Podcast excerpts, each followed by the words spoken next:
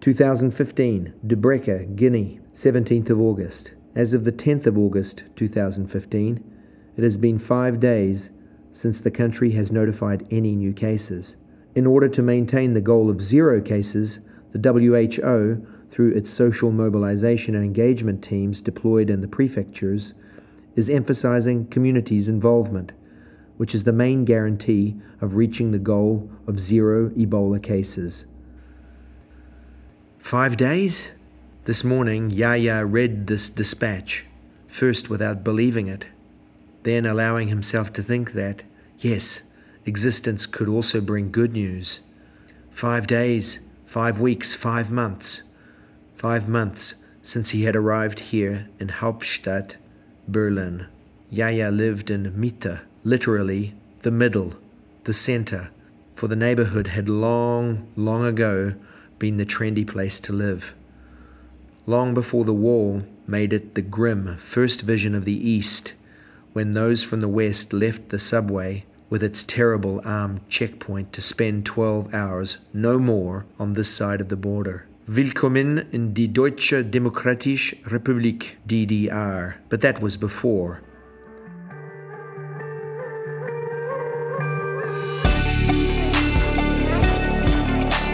Epidemics, a fiction by Mark Shepson. An original creation, Frictions.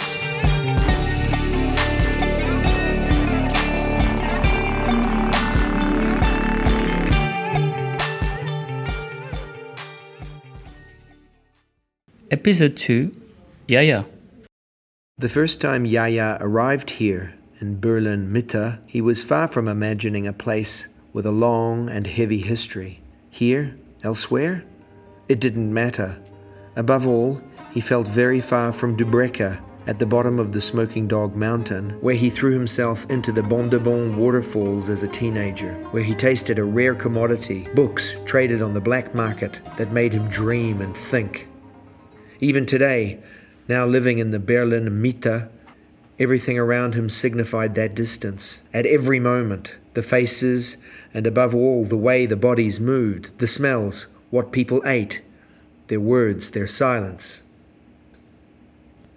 Yahya had arrived in the middle of winter, a winter that overshadowed everything else. The cold eliminated feelings, all views of places, people, life. That's all there was the cold, nothing else. A daily struggle, that icy breath that gripped the body, the whole body, when Yahya came out of that old building, overheated with coal, to dare to face that icy wind.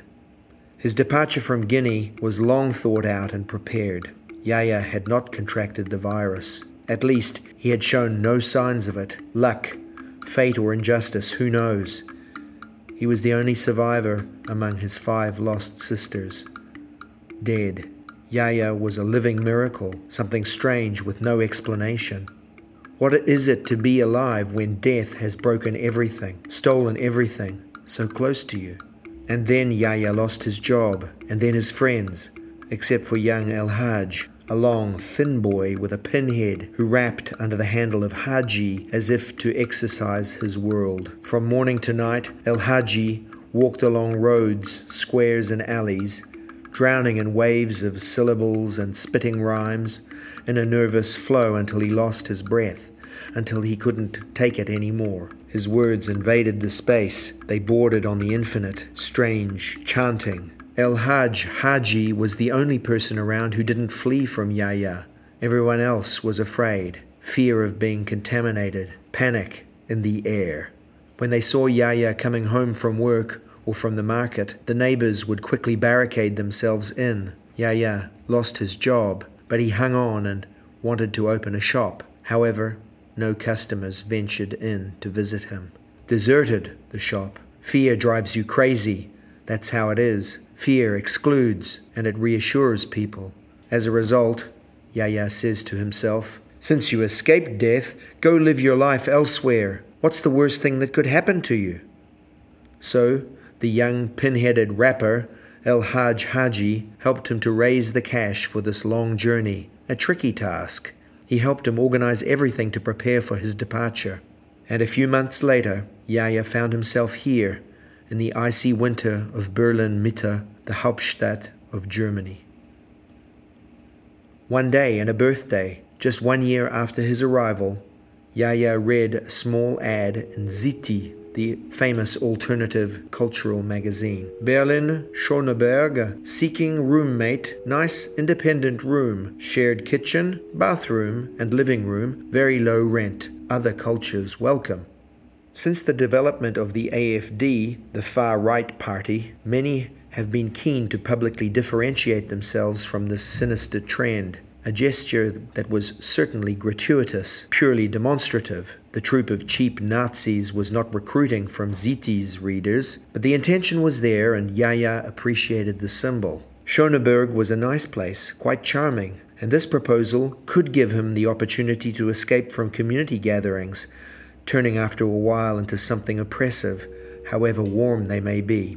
He showed up at the address given during the quick but friendly phone call he had made to the advertiser the day before. The guy opened the door for him, smiling.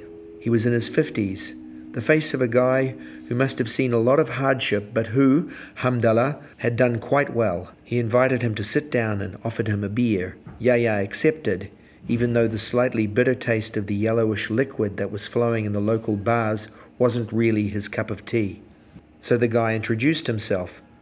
My name is Wolfgang. I've lived in Berlin since I was 19. Before that, I was in Munich. I grew up there. Do you know it? No, I don't know it. It's okay, you didn't miss anything. Yaya moved in with Wolfgang a week later. The two men learned to discover each other slowly without forcing things. Sometimes they cooked together. Yaya loved schnitzel, those thin breaded cutlets served with red cabbage and potatoes.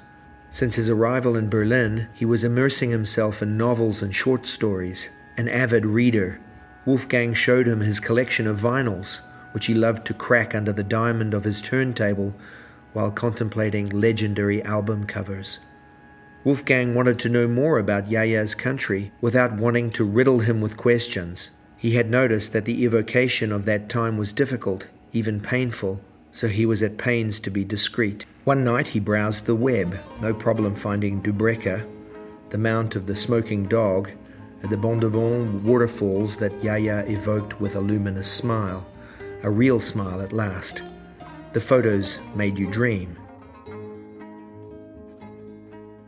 But in the article just below, the news was turning into a nightmare.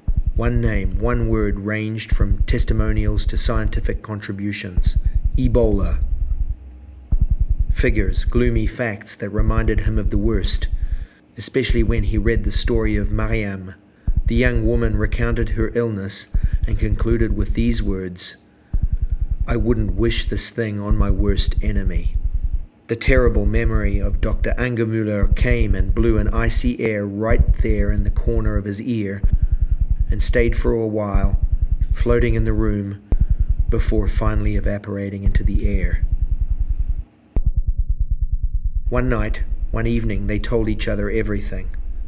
Yaya had just met a woman who made him dream to the point of humming soul tunes in his head that caressed his soul. To give this story a little chance, a chance for a future, he needed to say it had to come out of him, from where everything was buried, there, there in those inaccessible depths. Wolfgang had rebuilt himself from bits and pieces, also in silence. Those dead, those stained faces, those emaciated, blinded bodies, drained of their substance, fleshless bodies. Wolfgang, a vision came back to him just like that, just by telling Yaya, as if it was yesterday. His first hospital appointment. The waiting, the waiting hours Finally, a nurse took him to another place dedicated to another wait, a kind of small salon away from the world. And that's when he saw her, a floating, wandering form, all lost in a pastel dressing gown, such a light blue mixed with a pale mauve tonality of a strange softness. No face, no arms, no hands. You couldn't tell, just a fluidity that rippled between the walls a disintegrating life, a vanished soul. And then there was the time of anger. The whistles scream, shrill, Silence equals death, white letters on black rectangles. A string of bodies spread out on the asphalt. These bodies, these bodies collapsed on the icy asphalt of a Berlin avenue, say that they are irremovable. Nothing will make them go away. Nothing, not nothing. They're the ones in a state of emergency. Wolfgang remained a spectator, too lonely, too weak, too thin, already between two worlds. One day in December, just before he tried his first tritherapy, he came across the screams and fury that were roaming the asphalt. He moves forward, staggering between bodies he can't see, invisible to his sight, invisible to his gaze. Nothing touches him, nothing affects, nothing challenges him. Absent to pain, rage, violence, absent, just absent. His skin is like an oil. Nothing clings to it, nothing adheres to it, still there and already elsewhere.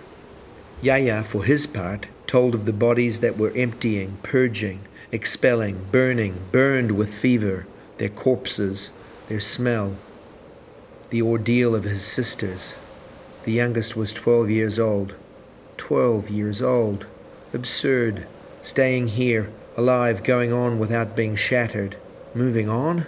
Going through death as one goes through life. And he's wandering around. One step, another. Glowing figure. He's no longer a man, he's a wraith.